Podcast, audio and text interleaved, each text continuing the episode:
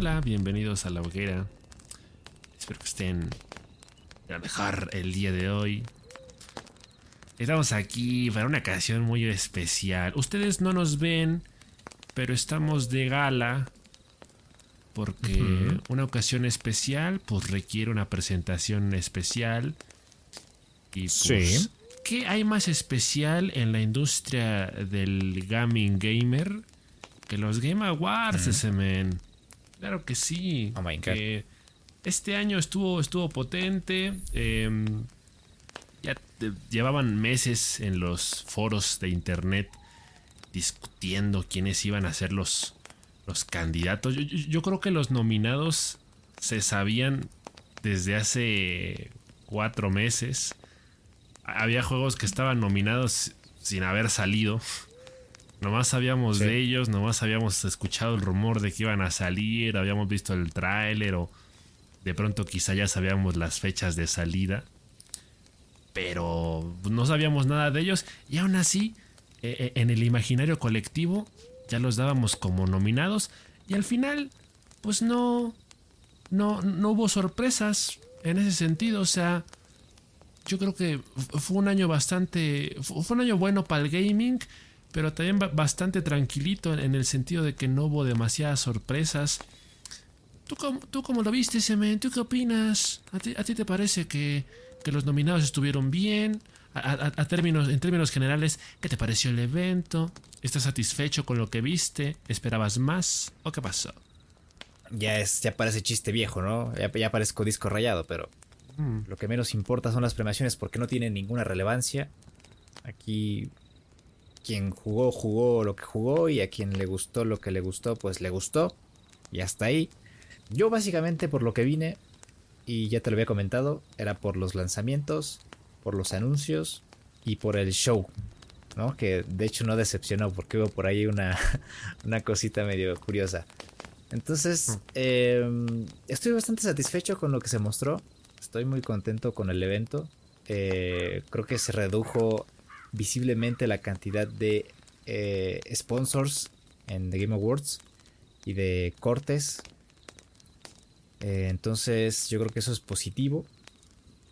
Y, y por otro lado, pues creo que vamos a comer bastante bien también este año 2023. Yo la verdad disfruté mucho del evento, pero hay que decir que creo que tuvo muchísimo que ver el hecho de que lo viéramos juntos, porque Sí. evidentemente fue mucho más digerible.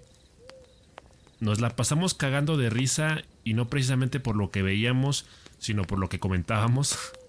Lo- lo- los chistes ahí de pronto que hacíamos sobre las cosas que nos parecían interesantes o nos llamaban la atención de alguna forma. Se hizo muy Sí. llevadero el evento y hasta me pareció corto. Eh, recuerdo que te dije como de, güey, qué pedo, Se- se- sentí que faltaron más cosas. O sea, cuando se acabó el, o sea, cuando llevan a dar el, el premio al juego del año, era como de "Ah, chinga, pero no, no faltan algunas categorías. Que digo, tampoco es como que me la supiera de memoria o tuviera una lista ya a la mano, pero sí se sintió como que el, el evento avanzó demasiado rápido. Porque la dinámica del mismo, el- la fórmula, ayuda a que se sienta así. Entre, entre tantos premios, pues de pronto también hay anuncios o hay eh, música en vivo. Entonces, obviamente, eh, eso ayuda a que, a que el evento sea más dinámico, a que sea más rápido por sí mismo y más interesante. Sobre todo teniendo en cuenta que hay varias, so- son varias las categorías las que de pronto se dan hacia el chingadazo. De que no hay Sí. ningún presentador, de que nomás este llega alguien y bueno, el, el propio Geoff Kigley es el que de pronto dice, bueno, pues rapamos rápidamente con este, con el- la categoría de mejor indie o el mejor eSport o el, el mejor creador de contenido, ¿no? Es- es- ese tipo de categorías de pronto son las que se, se hacen así muy, muy rápido, muy a la ligera, como que no, no les dan tanto espacio. No, no sé si tuvo que ver el, tema de que el, el, men que interpreta a Kratos en God of War se ha tardado como tres horas con su discurso y a lo mejor eso redujo tiempo para todo lo demás. lo que uno siempre comenta de los Game Awards, o, por lo menos lo que yo comento, es que me gusta formar parte de la conversación en cuanto a tener por lo menos un- un- una idea de lo que son los juegos que terminan estando nominados. Porque esos son los importantes. O sea, al final de cuentas decimos, cualquier juego que esté nominado puede tranquilamente entrar a tu lista de, de juegos que quieres jugar. Entonces, me quedé queriendo. Eso es un poco triste. Eh, para mí es complicado entrar un poco al debate. Si me lo preguntas, yo diría que sí. Es justo el, premio. Digo, ya, me estoy adelantando muchísimo, pero así a, grandes rasgos, para mí es, es justo el, premio a, Elden Ring como mejor juego del año. Pero pues lo, que comentábamos un poco ayer, ya, ya entrando en este debate eh, con, con amigos y así, pues es que a lo mejor de pronto Elden Ring no es un juego para todos. Por, por el tipo de juego que es, por el género. Pero pues ya, ya entrar en detalles de, por qué sí, de por qué no. Qué me, me gustó más del juego o qué me gustó más de otro. Ya son cosas de las que de pronto yo no puedo comentar mucho. Por lo mismo, porque pues no los puedo jugar. Ves cosas y te enteras. Y, por supuesto que, que ahí este, ya, te das una idea o ya tienes ciertas bases para opinar ya, si te vas a, cosas más específicas, pues como que ya no, no tanto. E, e, en, ese sentido, a mí me pareció que no hubo sorpresas en cuanto a los premiados. Por lo mismo de que la opinión popular, quieras que no, te lleva a, generar también cierta opinión, a lo mejor no muy detallada, sobre lo que en últimas instancias piensas que pueden ser los resultados. Así que eh, partiendo desde lo general y partiendo desde lo que era la opinión pública, creo que no hubo absolutamente ninguna sorpresa en ninguna categoría.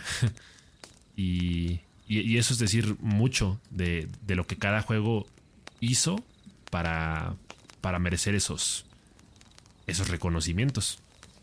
Así que fue un año bueno para la industria, pero yo sí esperaría que en, en el futuro haya más este haya más debate. Que como lo hemos dicho, pues sí, ya ni siquiera vale la pena repetirlo, pero pues el premio está de más. Son solo pequeñas distinciones que no sirven para nada. Pero bueno, eh, ahí, está el, tema de la contundencia en, muchos de los casos. ¿Sabes qué me gustaría mm, que hicieran? No sé si sea pedir mucho, pero me gustaría que antes de los, del día de los Game Awards publicaran una especie de análisis sobre las principales categorías eh, en el que resalten o recalquen por qué consideran algunos de, los estudios, algunos de los, algunos de los este, periodistas y, gente que evaluó este, los juegos, que compartieran sus puntos de vista sobre por qué consideran que ese juego eh, debería ganar dicha categoría, ¿no? Que hablaran de los cinco juegos nominados a Mejor Juego del Año, y, y, remarcar, recalcar puntos eh, de, interés sobre, sobre ese juego. Y estaría bien para que todos tuvieran una visión clara sobre de lo que es el juego, porque no todos juegan los juegos. O sea, no, no, no, no, saben el por qué realmente, por ejemplo, el Ring ganó, ¿no? O sea, lo saben porque es la, opinión pública, ¿no? Y es la opinión común, ¿no? Que encuentras en, en todos los portales periodísticos de videojuegos. Pero realmente no sabes por qué, ¿no? Como una persona que no ha, no ha jugado el Den Ring siendo selectivo con algunas categorías, eh, hacer como una especie de mesa redonda hablando sobre el, eh, lo mejor de, de, cada juego, ¿no? Y, contrastarlo y, debatir un poquito y ya, para preparar un poquito la, la mesa y todo para el, evento en sí mismo, porque también eso enriquece mucho ah, el conocimiento general de las personas sobre los videojuegos. Y eso también ayudaría también a comprender un poquito cómo es que se trabaja un videojuego, porque mucha gente parece que no tiene ni, puta idea de cómo es que se desarrolla un videojuego y, y cómo es que se trabaja, ¿no? Ya lo vimos con el tema del de, desarrollo de GTA y las filtraciones y todo eso. Definitivamente necesitamos poder apreciarlos mejor. Sabemos que son buenos, pero necesitamos entender por qué. Porque, por ejemplo, una de las categorías que que, para la gran mayoría siempre pasan como muy desapercibidas, e, en cierto sentido, es la de innovación por accesibilidad. ¿Cómo sabes qué juego es mejor que otro? Porque, digo, pues en, nuestro caso, afortunadamente, pues no somos discapacitados, entonces no tenemos la necesidad de, de jugarlos con estas innovaciones o con estas características. Entonces, claro. normalmente no pasa sino hasta que anuncian a los nominados y que te muestran 4 o 5 segundos de cómo es el juego con ciertas características o, cómo es el juego cuando lo pones eh, para sordos o es cuando más o menos te das una idea de qué hizo cada juego para estar nominado. Pero a, grandes rasgos no, no, no, te lo imaginas. O sea, realmente es algo de lo que no, no, eres capaz de divisar. ¿Qué hizo God of War? ¿Qué hizo As Dusk Falls, por ejemplo? Para, para poder decir que realmente sobresalieron en cuanto a las innovaciones en, tema de accesibilidad. O, incluso en los escenarios. Porque es una cuestión estética, sí. E, entra por el ojo el juego. Tú ves y dices, ah, está bonito. Pero nomás por eso dices que uno es mejor que otro. O sea, tiene que haber un análisis más profundo, más detallado de qué hace que los escenarios en un juego sean mejor, mejores que otros. Es importante también, sería interesante. Yo creo que de pronto no quieren que el show se haga tedioso. Hay mucha gente a la que probablemente no le gustaría que se perdiera tanto tiempo en eso. Yo creo que, obviamente, digo, como tú dices, creo que si tuvieran un, una previa, un, programa que sirviera como previa para los Game Awards en donde se sentaran a desarrollar con más calma, con más tiempo, todos estos temas, pues quedaría más claro y se apreciaría mejor. Así simplemente si te lo presentan es como de yo no tengo forma de enterarme de esto. Y, eso es un poco feo. Sí, o, incluso pudieran haber aprovechado la propia página de Game Awards para poner un apartado o para que tú mismo des clic sobre el juego que está nominado y ver un poquito el desglose del por qué consideran que eh, God of War tiene mejor diseño de audio, por ejemplo. ¿no? Y ponerte ahí unos ejemplos y algunas cosas. Ya no te pido que me expliques teóricamente todo, ¿no? O que, que hagas un puntazo por puntazo. Pero un esbozo general del por qué el juego merece estar nominado en The Game Awards, ¿no?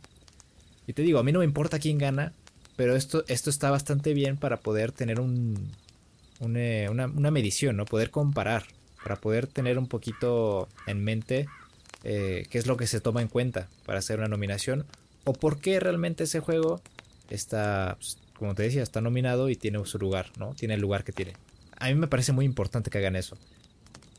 Por mi parte, yo pude jugar eh, dos de los seis juegos nominados a Mejor Juego del Año, queriendo jugar cinco de esos, ¿verdad? A mí el, el Xenoblade Chronicles me valió, me valió mucho. Yo quise jugar a Playtale, quise jugar God of War Ragnarok, quise jugar, por supuesto, el Stray, iba a decir Journey, güey. Pero bueno, por, por, cuestiones financieras, pues no, no, no fue posible. Eh, pude jugar Horizon Forbidden West en su totalidad y pude disfrutar de Elden Ring por lo menos unas 40 horas. No, lo he terminado al 100%. Y sí, y sí te emociona ver los juegos que jugaste en pantalla, ¿no? Y, y, ve, escuchar su banda sonora en las, en las pausas del evento y ver eh, que está ahí, ¿no? Arriba, nominado, Que, es un juego al que le pusiste tu dinero, al que le eh, dedicaste tiempo, al que estás apoyando porque te gusta. Y esa es una sensación que, que no puedes tener si no lo has jugado. Entonces sí, o sea, sí te da un plus, ¿no? Te da un plus el, poder haber jugado los juegos, el poder haberlos disfrutado. Es un show muy disfrutable porque es un evento pensado para todos. Esa es la idea. La, idea es que sea consumido masivamente. Así que yo creo que desde ese punto de vista es un evento muy bien logrado. Eh, no se enfrascan con nada. Es, es un poquito de todo. O sea, entre, entre presentaciones, los propios premios y los anuncios, se hace muy, se hace muy ameno y muy digerible. Lo que sí, pues es, esta parte en, la que desearíamos que de pronto si hubiera un poquito más de información mejor detallada de, de los porqués. porque eso es lo interesante. el, el, quién se llevó el premio, al final del día es lo que sale sobrando, es lo de menos es interesante entender los, los porqués. hay, muchas categorías que son bastante evidentes, o sea, hablan por sí mismas. No te lo tienes que, pensar dos veces, como el juego indie. O sea, ahí, estaba cantadísimo que iba a ser Stray.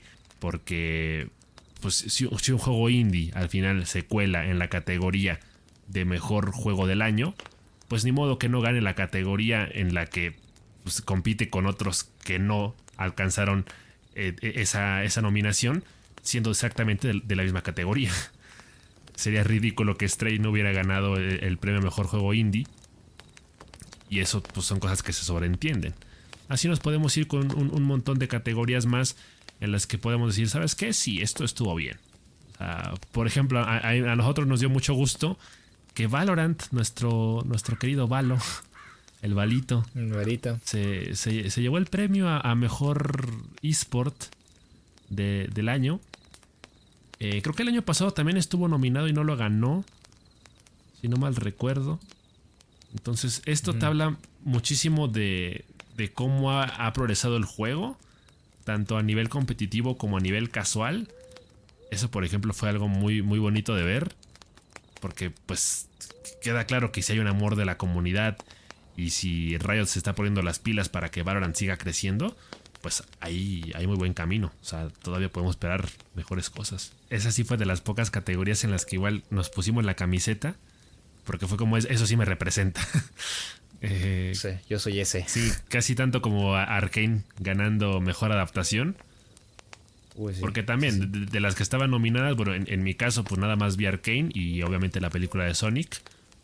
Pero, por ejemplo, la serie de Cyberpunk no la he visto. La de Cuphead no la he visto. Un Uncharted no la fui a ver al cine.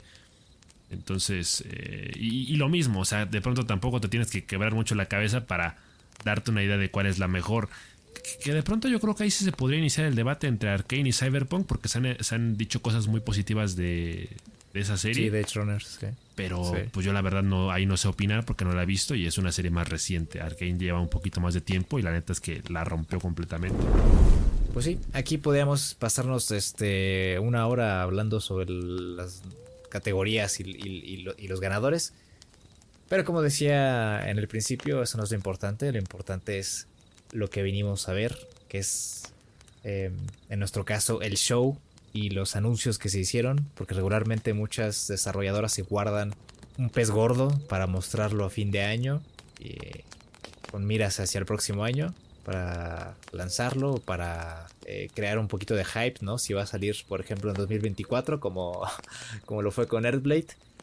Entonces, a mí me gustaría que habláramos de, de, esta parte del evento. Em, porque yo me quedé con varios juegos. Eh, algunas que no fueron sorpresas, otras eh, sí, ¿no? Como fue el caso de Death Stranding 2, que se une a esta serie de secuelas que no hemos jugado porque ni siquiera hemos jugado la primera parte. No sé, a mí me gustaría empezar con, con Earthblade, porque es un juego que he estado esperando muchísimo desde que se anunció y desde que mostraron un, una preview con una captura de pantalla por parte de Maddie Thorson, que es la eh, desarrolladora de, de, Extremely OK Games. Porque Celeste es un jugador que le tengo mucho cariño. Es, mi segundo juego favorito de toda la vida. Y tenía mucha curiosidad de saber qué es lo que iban a hacer ahora, ¿no? Ya. después del exitazo que fue Celeste, yo tenía muchísimas. Mm, muchísima duda de saber qué es lo que iban a hacer ahora, ¿no? Si iban a hacer una especie de, de, spin-off de alguno de los personajes o si iban a hacer una secuela. Eh, en este caso, ¿no? Ya sabiendo el nombre del juego, ¿no? Y, habiendo visto la captura de Earthblade, pues ¿qué era Earthblade, no? ¿Cuál era el concepto del juego? Porque yo, esperaba que fuera algo similar, ¿no? Muy similar a Celeste. Puede que eh, tenga algunas similitudes, pero es otro género, ¿no? Realmente Earthblade es un, eh, un Metroidvania si se quiere, con reminiscencias a, a Hollow Knight o a Ori and the, ande, ande, ande, ande, ande, ande, ande, ande, ande, El Ori, pues. Pues ya pudimos ver eh, cómo se mueve el personaje, se mueve rico. Eh, un poquito de, de, cuáles son los, los, ataques del personaje, pero todo esto a partir de una cinemática con combinación ¿no? de, de gameplay es eso, básicamente somos una especie de personaje con cuernitos que explora un mundo ahí medio, medio extraño, una especie de, personajes a lo dark fantasy y también un poquito así como de fairy tale, ¿no? Como de cuento de hadas. Está medio extraño. Eh, yo esperaría que este juego esté centrado más en el combate, ¿no? A lo Hollow Knight. Mm. eh, porque parece que la dificultad de, de, los terrenos y las plataformas no va a ser muy elevada. Entonces yo esperaría que el juego se centrara justamente en el, en el combate y la narrativa. No creo que tenga una narrativa fragmentada como la de Hollow Knight. Yo creo que aquí se van a centrar en una especie de... En un, tema, como lo hizo Celeste, ¿no? Con la ansiedad y con el desarrollo personal y todo ese, todo ese tema, ¿no?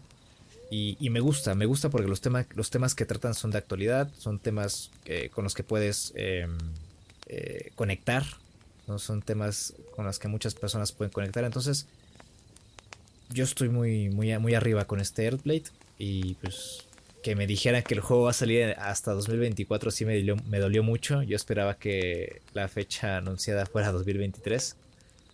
Entonces todavía están un poquito detrás en el desarrollo del juego. Pero se ve muy bien. Y yo les tengo mucha fe a esta gente.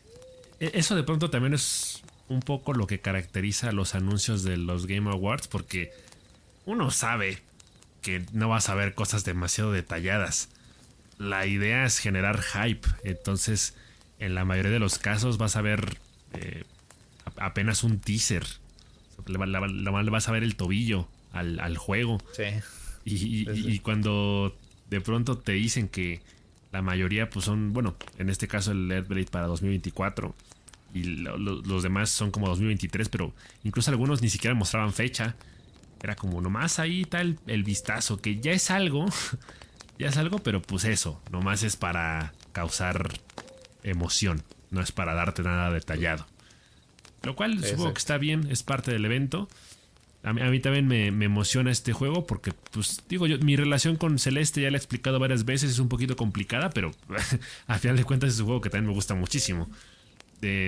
los, los escenarios están presentes en, en este Earthblade y, yo creo que eso es algo que se agradece muchísimo porque se va a sentir como regresar a casa. Obviamente la, mecánica no es la misma porque se ve que no es un juego que va a llevar un ritmo tan frenético como en el caso de Celeste. Se, va a ir a un ritmo más apaciguado porque de pronto el personaje no parece tener la misma habilidad ni la velocidad. No se va a ir este, desplazando por las paredes a, este ritmo tan, tan veloz y no va a ir sorteando tanto los, los obstáculos sino que al contrario, se va a enfrentar a ellos. Entonces, parece que es un. Es como si se hiciera un género distinto dentro del mismo mapa. Casi es la impresión que me da, como si se, si se aprovecharan o se reciclaran ciertos escenarios del juego, pero para una historia diferente, con un personaje con habilidades diferentes. Y eso me parece bien. O sea, dentro de lo que es el universo de, juegos de los creadores de Celeste, me parece que eh, está empezando a lucir muy bien la cosa. y eso, por supuesto, que cabe la pena rescatarlo. Em, yo, por ejemplo. Ah, perdón. Nada más iba a decir que repite Lena Rain con el soundtrack. Entonces, ese es un. No, pues ahí ese, ya. es, un plus gigante. El juego que, más me llamó la atención, el tráiler que más me gustó, que, te lo, que te dije que. O sea, fue en la previa, en la primera media hora del evento. Que dije, no manches, se vio bien chingón. O sea, ni me acuerdo cómo se llama, pero me gustó mucho. Eh, es este que se llama Replaced. Me gustó mucho la estética del juego porque es como te decía, es una especie de cyberpunk pero con pixel art. El juego se ve que es en un mundo desolado, parece que el escenario es un poco posapocalíptico. Es un juego en, 2D en el que tenemos a esta especie de llanero solitario o busca recompensas, quién sabe cuál será, que pues se enfrenta a, estos, pues, no, sé si sean zombies como tal, no, no da la impresión de que estén muertos, pero sí son criaturas medio raras a las que se, enfrenta este, este chaval eh, por los suburbios. O sea, es un ambiente muy desolado, todo se ve que está hecho madres. Pero la, ambientación se ve buena y parece que la mecánica principal va a ser el combate. Eh, y, siendo en, en, acción 2D con pixel art, me pareció muy bueno, o sea, me pareció muy llamativo. Al menos en lo que es el tráiler, pues hay estos movimientos de cámara que son muy dinámicos dentro de lo que es el combate para hacerlo mucho más vistoso. Y por eso me llamó la atención. Oye, se parece mucho a este juego que, que anunciaron hace años y no ha salido. Que era. No me acuerdo cómo se llamaba. Que era igual con fondos 3D, personajes en 2D, con iluminación ray tracing así muy inmersiva. ¿Cómo se llamaba ese? E, es que me parece que No, no sé si le cambiaron el nombre o le cambiaron el concepto y decidieron hacer otra cosa totalmente diferente. Si no recuerdo el nombre, ahorita se los voy a poner en formato de audio con, con la voz de Siri o algo. The Last Night. Porque era, era un juego que anunciaron hace años eh, y tenía una temática, pero era cyberpunk, era la, la, el aspecto visual es, es un clon, o sea, es, es similar, es, es, muy similar, es extremadamente similar. Y no pude evitar pensar en ese juego, pero bueno, ahí luego platicaremos de él si es que en algún momento lo anuncian. Pero este Replaced se ve, Replaced se ve buenísimo, ¿eh? O sea, si, si el otro juego no sale pronto, yo creo que este viene primero a casa con mamá, ¿eh? Yo sí, creo sí. que sí. Yo creo que sí. Y, y, es uno de esos juegos que vale la pena apuntarse. Porque muy seguramente será un juego barato. Muy seguramente terminará siendo muy accesible. O sea, yo me lo imagino ahí en unos 10 dólares, 15 a lo mucho. Eh, ojalá. da la impresión de que, de que, de que va para eso. Y, y, es raro porque pues de pronto ahí manejaban la fecha 2022 en el tráiler. Pero luego pues da la casualidad que va a salir hasta el próximo año. Pero en todo caso no, no parece que vaya a tardar mucho en salir. Entonces, pues eh, ese sí fue el juego que, que me apunté. Porque a mí, por lo general me llaman mucho la atención los juegos en pixel art con este, este tipo de ambientación. Y, luego por lo que fue el, el, gameplay como tal, que tampoco es que sea nada del otro mundo, pero te digo, con estos movimientos de cámara que hacen que todo se vea mucho más dinámico, dije sí, o sea, de, este fue el, fue el que me hizo levantar del asiento. El resto de los anuncios de pronto era como de, ah, sí, lo mismo de siempre.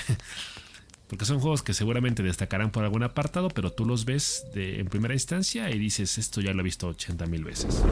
Yo creo que un juego del que hemos visto una fórmula repetirse y repetirse en los últimos años eh, pues fue este The Lords of the Fallen. Eh, es un juego muy Souls-like. Eh, yo lo sé, puede, puede parecer eh, una, un cliché, ¿no? Bás básicamente. Pero a mí lo que me llamó mucho la atención es el concepto. Sea, porque es una especie de, de, de Souls-like, pero es una combinación muy extraña. Es una combinación ahí medio extraña de entre Bloodborne y el, y el Dark Fantasy de, Dark Souls. Y no sé, yo, yo me enamoré. Y yo no soy de esos jugadores que se enfrascan mucho en construirse una build. Y parece que aquí vamos a tener un personaje preestablecido. Entonces, sí, probablemente tenga ciertas estadísticas con las cuales podamos armarnos alguna build. Pero no sé si difiera, no creo que difiera mucho, ¿no? No creo que haya un camino muy diferente para, para todos. Entonces, por esa parte, que me ahorren eso está bastante nice. Y el combate, los enemigos, los visuales, todo de ese juego me encanta. Entonces, eh, yo estoy muy apuntado a ese. El of the Fallen. Eh, y ya, no, no, no, hay mucho que decir. El, el, el propio avance habla, habla, por sí solo. Lo que sí me molesta. Bueno, no me molesta. No me molesta, pero me entristece no poder haber jugado la primera parte. Lo hablábamos al principio del podcast. Fue el anuncio del Death Stranding 2. Sí. O, o DS2, como lo llamaron. Entonces, que salgan, que salgan con la segunda parte. Pues es es doloroso porque no sé si me spoileé algo ya. De hecho, ya no voy a ver el tráiler. Aquí tengo el tráiler, lo voy a poner en pausa. Eh, que, incluso no se entiende nada, ¿no? Porque Kojima siempre es, es muy críptico, ¿no? En sus mensajes. Eh, quizás en, en, la parte política y, en la parte de ponerse en de algún lado, ¿no? O en la parte de predecir el futuro, pues es. Ya, ya sabemos que es un mago. Eh, entonces no hay tanto problema. Porque de todos modos no entendí ni una. No entendí ni. No entendí ni madres. Efectivamente, sí hubo. Hubo varios de estos anuncios que de pronto a uno, pues inevitablemente le emocionan. Pero al mismo tiempo dice, espérate, güey. O sea, digo, sí, sé que el juego ya salió hace rato, pero yo no he tenido tiempo ni dinero para jugarlo. Entonces, pues cl claro que un, uno siente que el, el, tiempo le está ganando, a, uno, a, uno, el tiempo lo está correteando. Por ejemplo, a, a, mí me pasó con el anuncio de Horizon Burning Shores, que es este ah, DLC sí. Del Forbidden West. Wow. Y yo, yo, yo, ya estaba cantando ahí Victoria porque tú dijiste, te lo voy a prestar, güey, no te preocupes. Mi madre sale el anuncio y te lo va a prestar tu puta madre. porque, porque, el juego ya, el, el DLC ya sale en abril Entonces, bueno, pues capaz que en una vez el SM se anime y me lo presta, pero pues nomás voy a tener cuatro meses para jugarlo. Es un juego muy extenso y, con mi mala fama de tardarme mucho en, pasarme los juegos, seguramente cuatro meses no van a ser suficientes. pero pues bueno, ahí, ahí veremos. O sea, yo también, viendo el trailer, es como que espérate, me vas a spoilear. Porque pues uno ya empieza a dar por hecho ciertas cosas inevitablemente. Entonces, eh, lo que se ve, pues es emocionante. Cualquiera que haya jugado por lo menos el Horizon Zero Dawn se puede dar una idea de qué esperar con un juego así o con un DLC así. Eh, por ejemplo, para los que también jugaron en, su momento el Frozen Wilds, pues saben más o menos cómo funcionan los DLC de Horizon y, y, sabemos que al final del día es pura gozadera. O sea, tener ahí eh, máquinas nuevas, misiones nuevas, armas nuevas, vestimentas nuevas.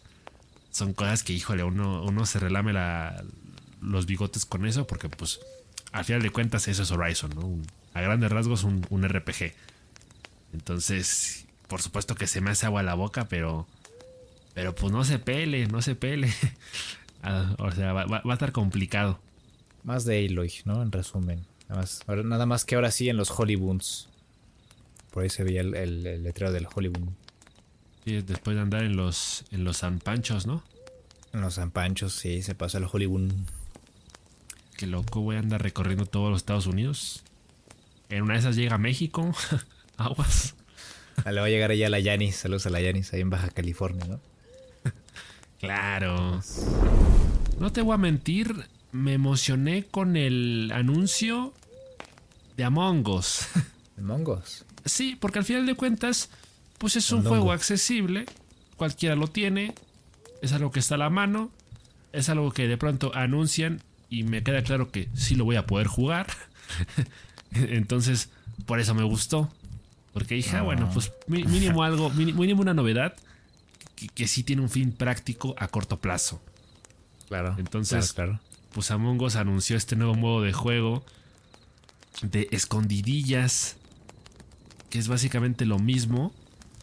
O sea, lo mismo que el modo anterior. Pero pues aparentemente aquí el, impostor se sabe quién es desde un principio.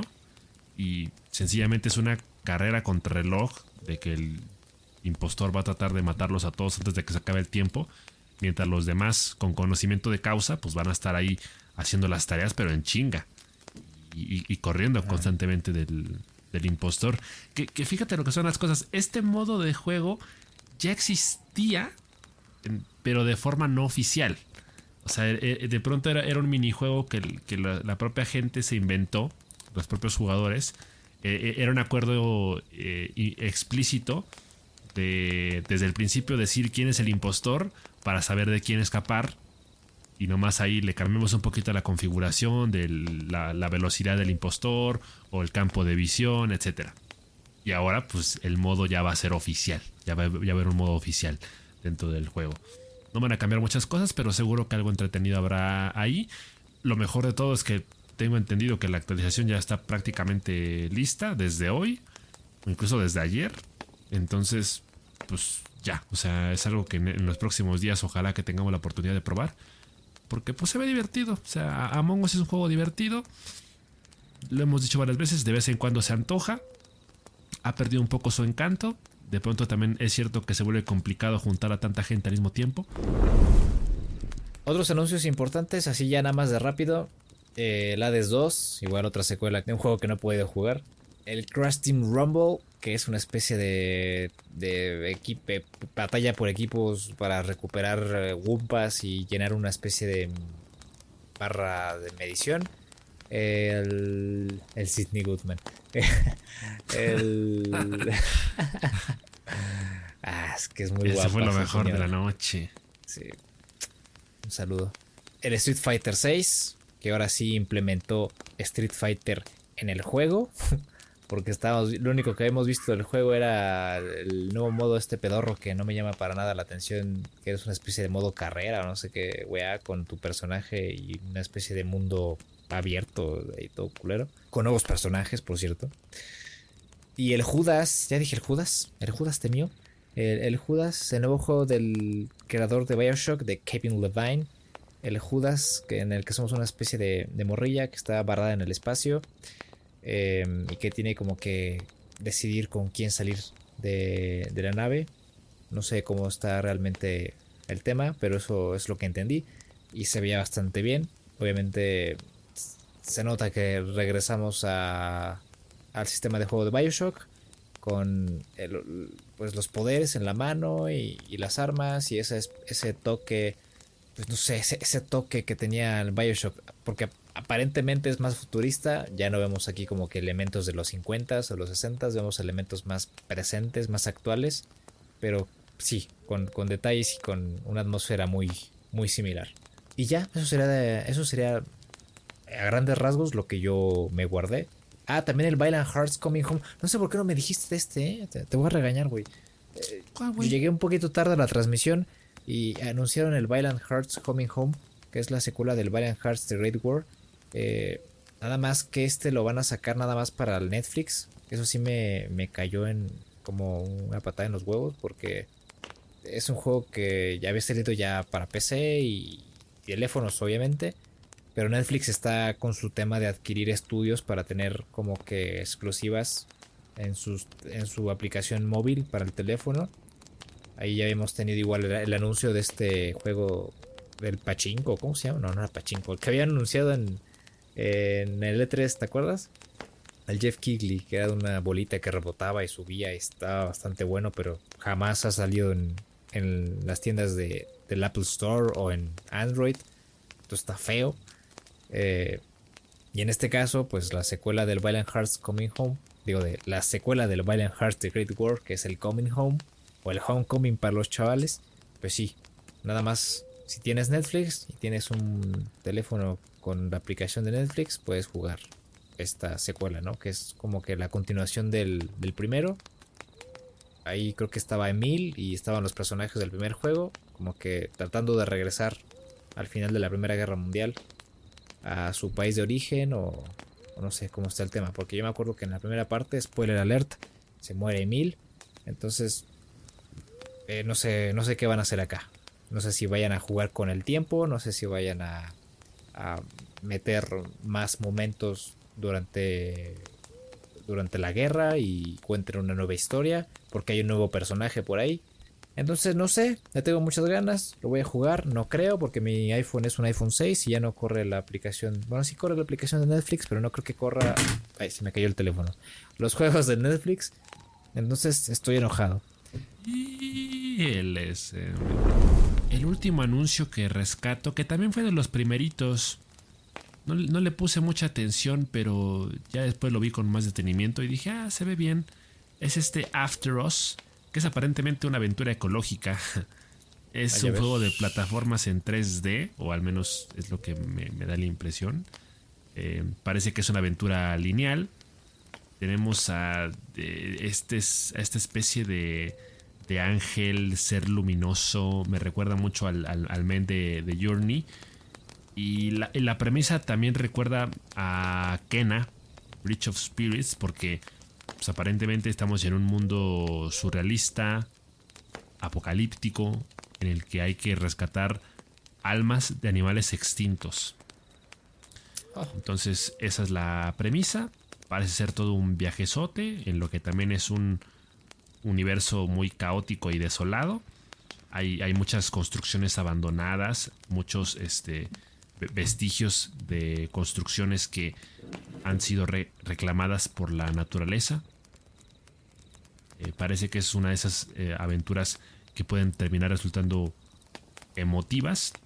Y creo que es un juego pal, pal chill. O sea, tanto a nivel visual, quiero pensar que también la banda sonora va a ayudar a, recalcar esta idea de, pues, del viaje eh, emocional e introspectivo que va a tener su protagonista.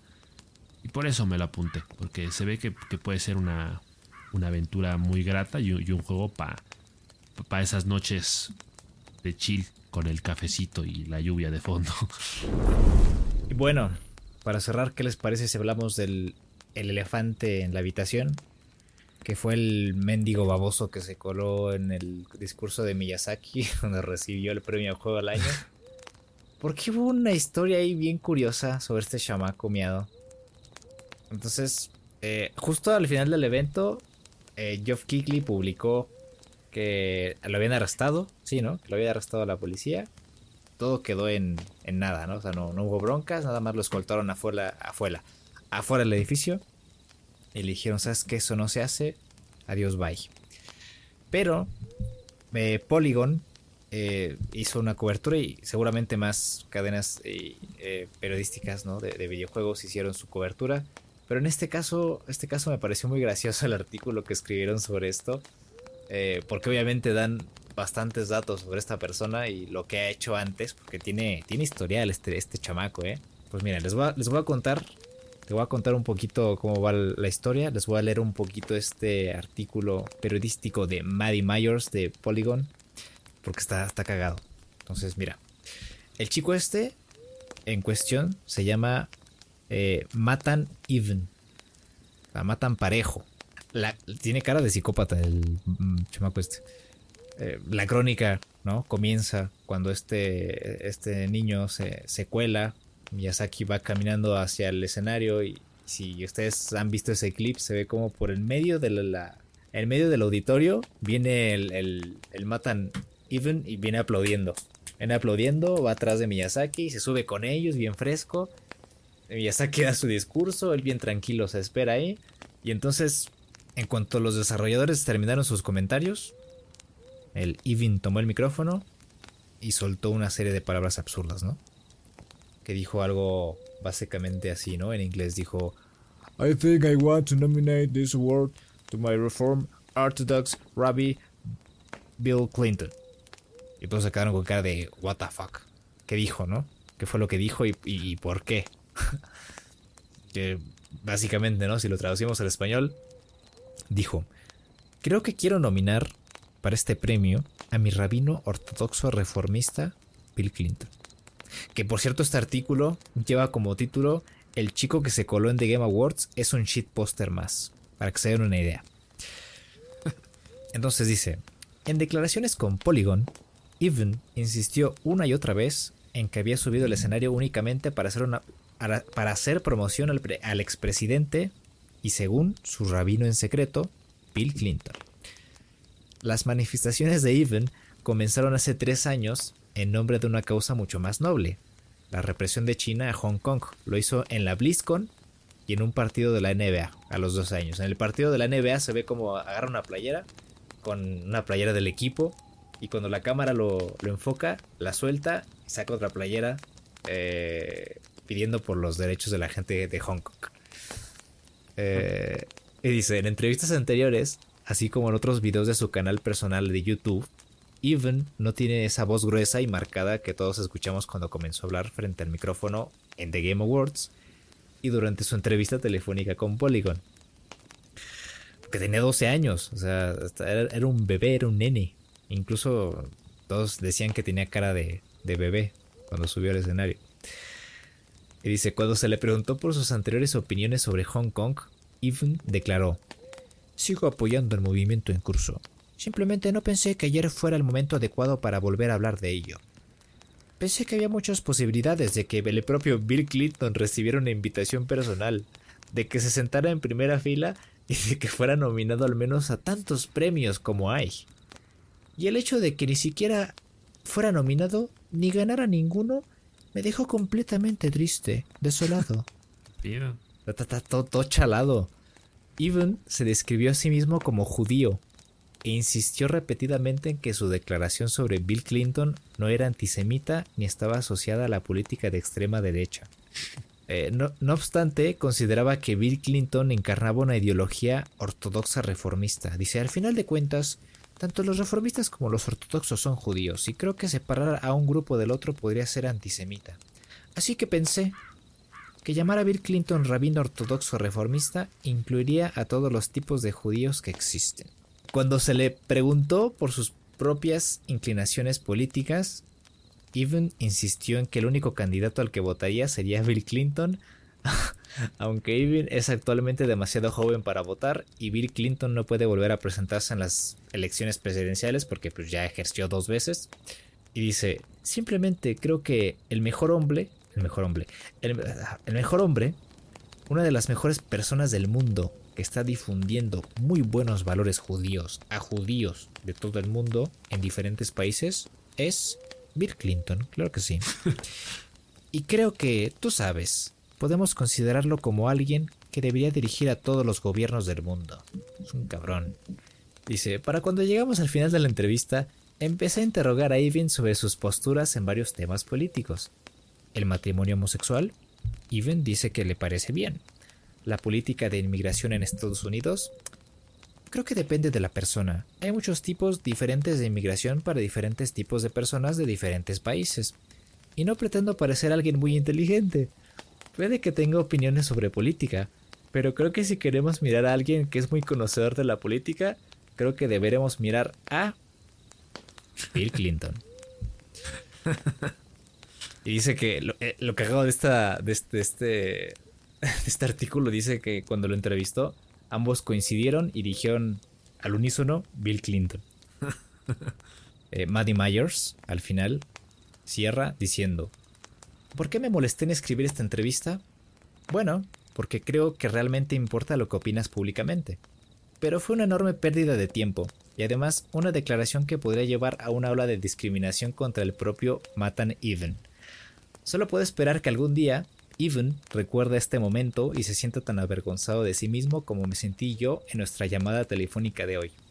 No solo por perder su tiempo frente a millones de personas, sino también por los niveles increíblemente estúpidos de seguridad que mostró no solo en el escenario, sino en, lo que parece ser un día entero de llamadas telefónicas con periodistas desconcertados por una broma poco creativa. Y eso fue, básicamente, lo que pasó con nuestro compañero, Matan Even. La neta, fue, fue el momento que se robó la noche. E, e, estuvo muy cagado porque realmente nadie, nadie supo qué pedo en un primer instante. A todos nos pareció completamente normal que el chavo hablara, incluso aunque de, en primera instancia sí parecía como que qué pedo ese güey quién es. Sí, yo, yo dije, yo decía, es su hijo con, con una persona de otro país o, o es un, un, junior de desarrollo ahí, ¿no? O sea, algo, algo, algo de, de From Software. El hecho de que nadie se haya dado cuenta que se subió, o sea, que estaba allá atrás. Porque estuvo todo ese ratote mientras, mientras estaban hablando, mientras Miyazaki estaba hablando. O sea, tuvieron todo ese tiempo para identificarlo, para decirle, oigan, saquen este cabrón. O sea, luego lo dejaron hablar y, los otros dos estaban así como, sí, habla. Pero no, o sea, ni siquiera sabemos quién eres. Y ya cuando empezó a hablar fue como, ¿qué pedo? ¿Quién es? ¿Qué, está diciendo? Y o sea, fue cagadísimo. O sea, el, evento se acabó y, nadie supo nada. Porque normalmente se acaba muy rápido después de que anuncian el último premio. Entonces, todos inmediatamente a Twitter de que, güey, ¿qué acaba de pasar? a Geoff Keighley diciendo, no se preocupen, ya lo detuvieron. Ah, y lo, y lo arrestaron. Y dije, ¿qué? Ajá, y pues obviamente toda la ola de memes en, las que se opacaba el premio a Elden Ring como juego del año, con memes sobre Bill, Clinton. y el, el, chaval este.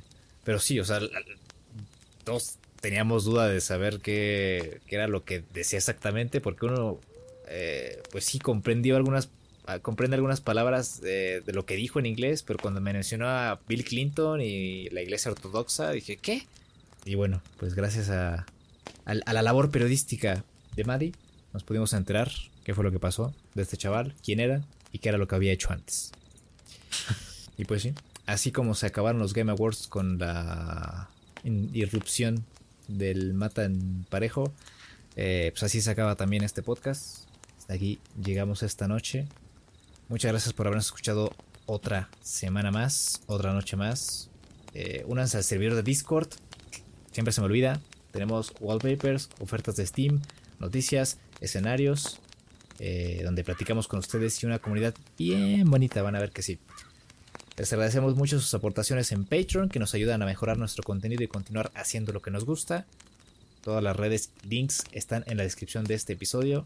Nos vemos entonces la siguiente semana. Cuídense mucho, tomen agüita, siéntense derechos porque neta que se resiente la espalda a los 25 años. Entonces, aguas. Y pues ya mañana, mañana se acaba las, las ¿qué? los cuartos de final, ¿no? Del mundial. A ver qué pasa. A ver qué pasa mañana, ¿eh? Se va a poner bueno. Se va a poner chabocho. Un besazo, disfruten de los juegos. No se peleen. Así es, chavales. Que estén muy bien. Muchas gracias por todo. Y nos estamos escuchando la próxima semana. Ah.